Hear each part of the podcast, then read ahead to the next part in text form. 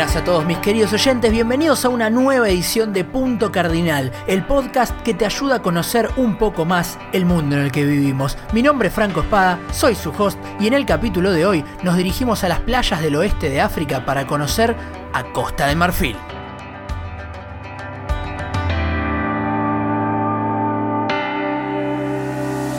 Bueno, buenas a todos de vuelta. Bienvenidos de vuelta a una semana más al podcast. Esta vez volvemos a África, este continente tan interesante, y esta vez a una región que todavía no tocamos, que es África Occidental, para conocer a la República de Côte d'Ivoire, que es el nombre oficial en francés que tiene la República de Costa de Marfil.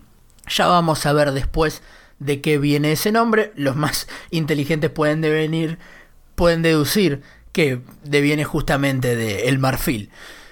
Como bien dijimos, Costa de Marfil es un país que se encuentra en la zona de África Occidental, limitando a su oeste con Liberia y Guinea, a su norte con Mali y Burkina Faso, a su este con Ghana y a su sur con el Océano Atlántico en una zona que se conoce como el Golfo de Guinea que en la época de la exploración también se llamaba la Costa Dorada, por la enorme cantidad de minas de oro que yacían en esa zona. En Costa de Marfil viven 25 millones de personas, su capital es Yamoussoukro, en el centro del país, pero su capital económica y ciudad más poblada es Abiyán, una ciudad que está en la costa, que además es la segunda ciudad francófona más grande del mundo, solo por detrás de París. Costa de Marfil es una república presidencialista, su moneda oficial es el franco CFA de África Occidental, una especie de euro, digamos, de que comparten todos los países de África Occidental que fueron colonias francesas, y como ya saben, o por lo menos se imaginan por lo que estuve hablando, su idioma oficial es el francés. Y una vez dada la introducción, ¿por qué no pasamos de una a su geografía?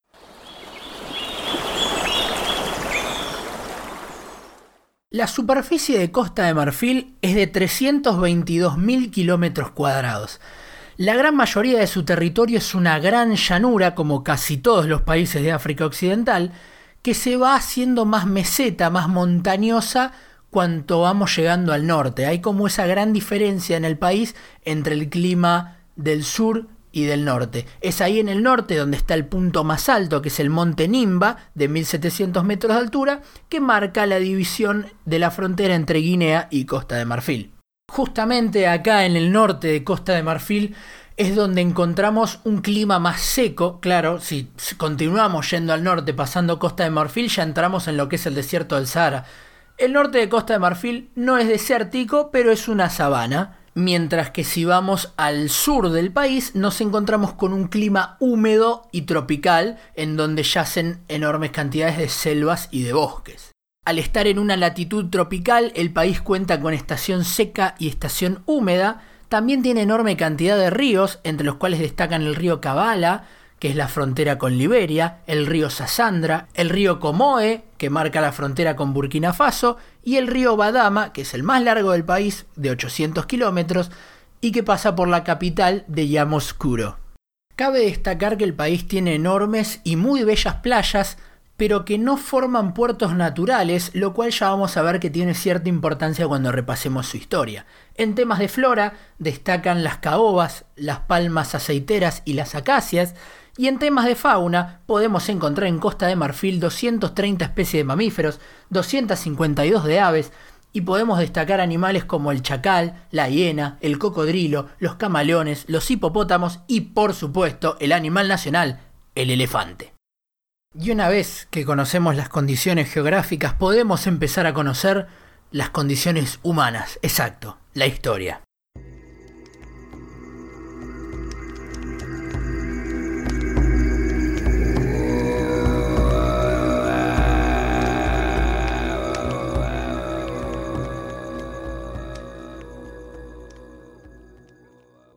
Tenemos que empezar aclarando porque se sabe muy poco de los primeros pobladores de Costa de Marfil, de los primeros marfileños, si se quiere, por supuesto que este término no existía en ese entonces, pero se sabe que los humanos empezaron a habitar la zona entre el 10.000 y el 15.000 antes de Cristo. Una de las razones eh, por las cuales se sabe bastante poco de estos primeros pueblos es por la poca actividad arqueológica que hay en la región.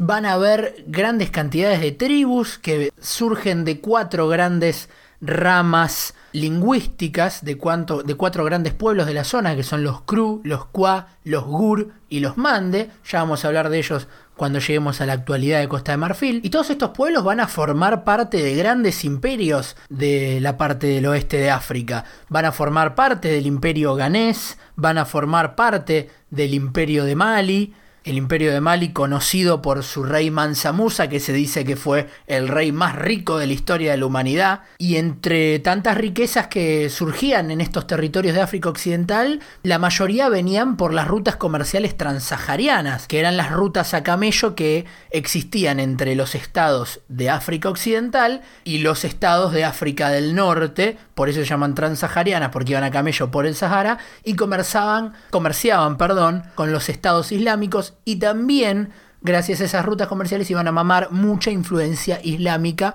También vamos a ver cómo afecta eso a la actualidad de Costa de Marfil.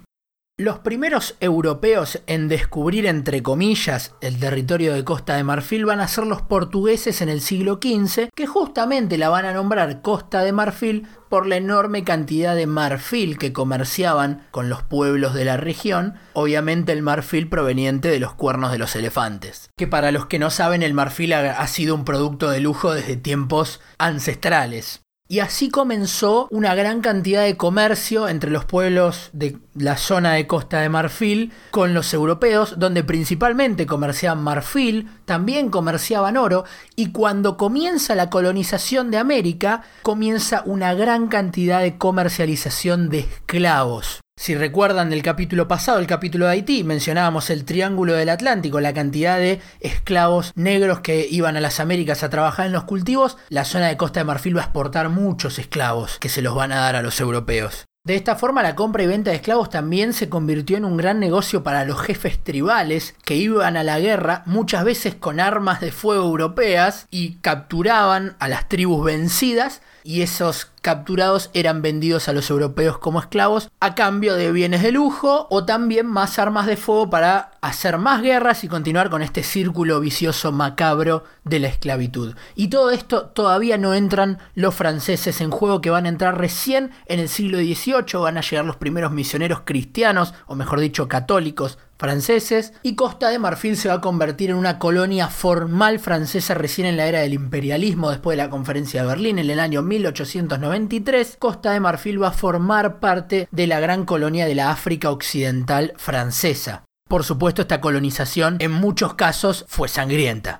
De esta forma, Costa de Marfil va a ser durante más de 50 años parte de la África Occidental francesa. Recién en 1946 se le va a dar ciudadanía francesa y derecho a expresarse y organizarse políticamente a los locales. Hasta ese entonces no tenían ninguno de esos derechos. Y ya después de la Segunda Guerra entramos en todo el periodo de la descolonización. En 1958 se crea el gobierno de Costa de Marfil. Todavía siendo dependiente de Francia y en 1960 finalmente se da la independencia, de una manera bastante pacífica comparada con otras independencias de estados africanos.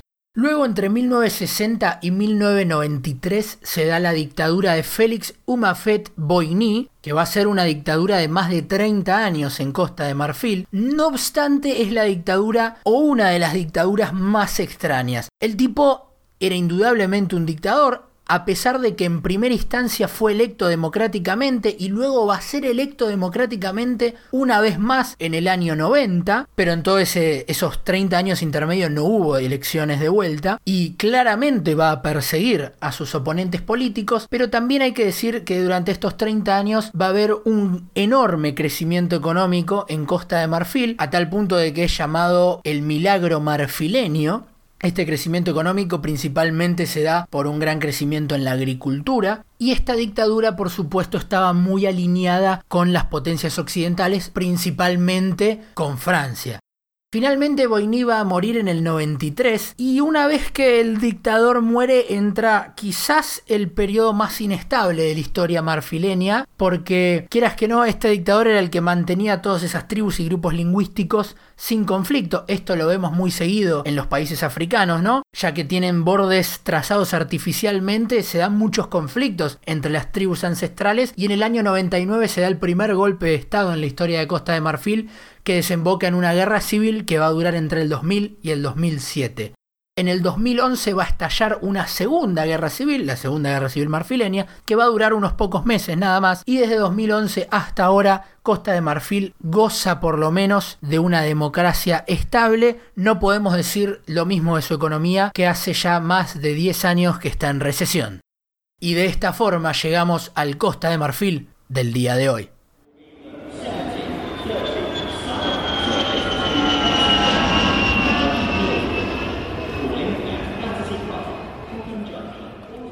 En la actualidad, Costa de Marfil es miembro de la Unión Africana, de la Organización Islámica de la Cooperación, de la Francofonía y también de ECOWAS, que es una organización económica entre todos los países que eran esta colonia de África Occidental francesa, que tienen, como dijimos al principio del episodio, todos una misma moneda. Entre estos países, para que se ubiquen, estamos hablando, cuando hablamos de COWAS, estamos hablando de Togo, estamos hablando de Guinea-Bissau, estamos hablando de Senegal, estamos hablando de Níger, no Nigeria, Níger, entre otros. En relaciones exteriores mantiene una buena relación con sus países vecinos, ya que a diferencia de muchos países africanos, por ejemplo Uganda, que también tuvimos un episodio en el podcast, Costa de Marfil no se ha metido en la política de otros países y no entabló guerras con otros países, sí ha tenido conflictos internos, no obstante y también mantiene incluso a día de hoy una muy buena relación con Francia, su país colonizador. De hecho, hay una gran diáspora de marfileños viviendo en Francia y también vamos a ver que también hay una diáspora de franceses viviendo en Costa de Marfil. Pero hablemos un poco de la economía marfileña. Costa de Marfil, como la mayoría de países de África, es un país pobre. Su PBI per cápita es de 1.700 dólares, pero también hay que decir que no es un país pobre para estándares africanos. O sea, la economía de Costa de Marfil para estándares africanos está bastante bien. Si lo llevamos a un estándar mundial, obviamente es un país pobre. Pero sí es cierto que es, por ejemplo, la economía más fuerte y más grande de ECOWAS. Y si hablamos de la economía de Costa de Marfil hay un producto que se nos tiene que venir a la mente. Chocolate, o más precisamente, cacao. Cuando pensamos en chocolate solemos pensar en Suiza y demás, pero la realidad es que las grandes posibilidades es que el chocolate que estás comiendo provenga de un cacao que se cultivó en Costa de Marfil, ya que Costa de Marfil es el número uno, el productor número uno de cacao en todo el mundo, y esto representa un 32% de todas las exportaciones de su país. Otras exportaciones que también cabe mencionar es el petróleo y el caucho. Ahora, no es todo felicidad en la fábrica de Willy Wonka, no es todo felicidad en la industria del cacao de Costa de Marfil, ya que gran cantidad de organizaciones de derechos humanos han estado reclamando por la gran cantidad de esclavitud y explotación infantil que se dan en los cultivos de cacao, donde se ha reportado que los salarios de menores de edad llegan hasta los 80 centavos diarios, nada más. Para que se den una idea, si vos ganás menos de un dólar diario, estás en situación de extrema pobreza. Bueno, estos chicos no solo están trabajando, sino que no llegan ni al dólar diario. Y ya que hablamos de los chicos marfileños, hablemos un poco de la demografía marfileña. En el país hay, como dijimos al principio, hay grupos étnicos muy marcados. Están los Akan, que forman un 42% de la población, los Mande, que forman un 26%, los Gur, que forman un 17%, los Cru, que forman un 11%, y después hay un 4% que está formado por no africanos, en donde se destaca una gran cantidad de franceses viviendo en Costa de Marfil. En temas religiosos, la cosa también está muy distribuida. La religión mayoritaria es el Islam, con un 43% de seguidores, principalmente en todo lo que es el norte de Costa de Marfil, por toda la influencia de las rutas transsaharianas que decíamos antes, pero también hay un 34% de cristianos, principalmente en el sur, por los misioneros cristianos franceses que dijimos también antes. Hay un 19% de la población que se considera no religiosa y un 4% que sigue prácticas animistas africanas. Esto también lo, lo vimos en el capítulo de Uganda, que es muy común que eh, tengan estas, estas religiones antiguas varias porciones de las poblaciones en África. Si decimos que es un país pobre, también tenemos que hablar de su situación educacional, de su alfabetismo, y es que hay una gran cantidad de analfabetismo en el país, principalmente en las mujeres, donde el 60% de las mujeres no saben leer y escribir, y en los colegios secundarios la gran mayoría de la población estudiantil son hombres. Pero bueno, listo, ya habiendo visto lo malo, vamos a terminar un poco hablando de la alegre cultura marfileña. Cada uno de estos grupos étnicos de los que estábamos hablando antes tienen sus propios bailes, ¿no? Como sabrán, África Occidental es una región con gran cantidad de ritmos que influenciaron, como dijimos también en el capítulo de Haití, a muchos de los ritmos latinos. Entre los bailes que destacan en Costa de Marfil podemos hablar del soblazo, el suglú o el coupé de Calais. Si hablamos de la cocina marfileña, comparte muchos platos con otros países de África Occidental, por no decir la mayoría de los platos, entre ellos el arroz jollof, que es como un plato tradicional de toda la región, el ketgenou, que es un guiso de pollo con vegetales que lo cocinás sin líquido como para que se concentren los sabores, o el mafé, que es un estofado de carne que lo acompañás con una salsa de tomate y maní.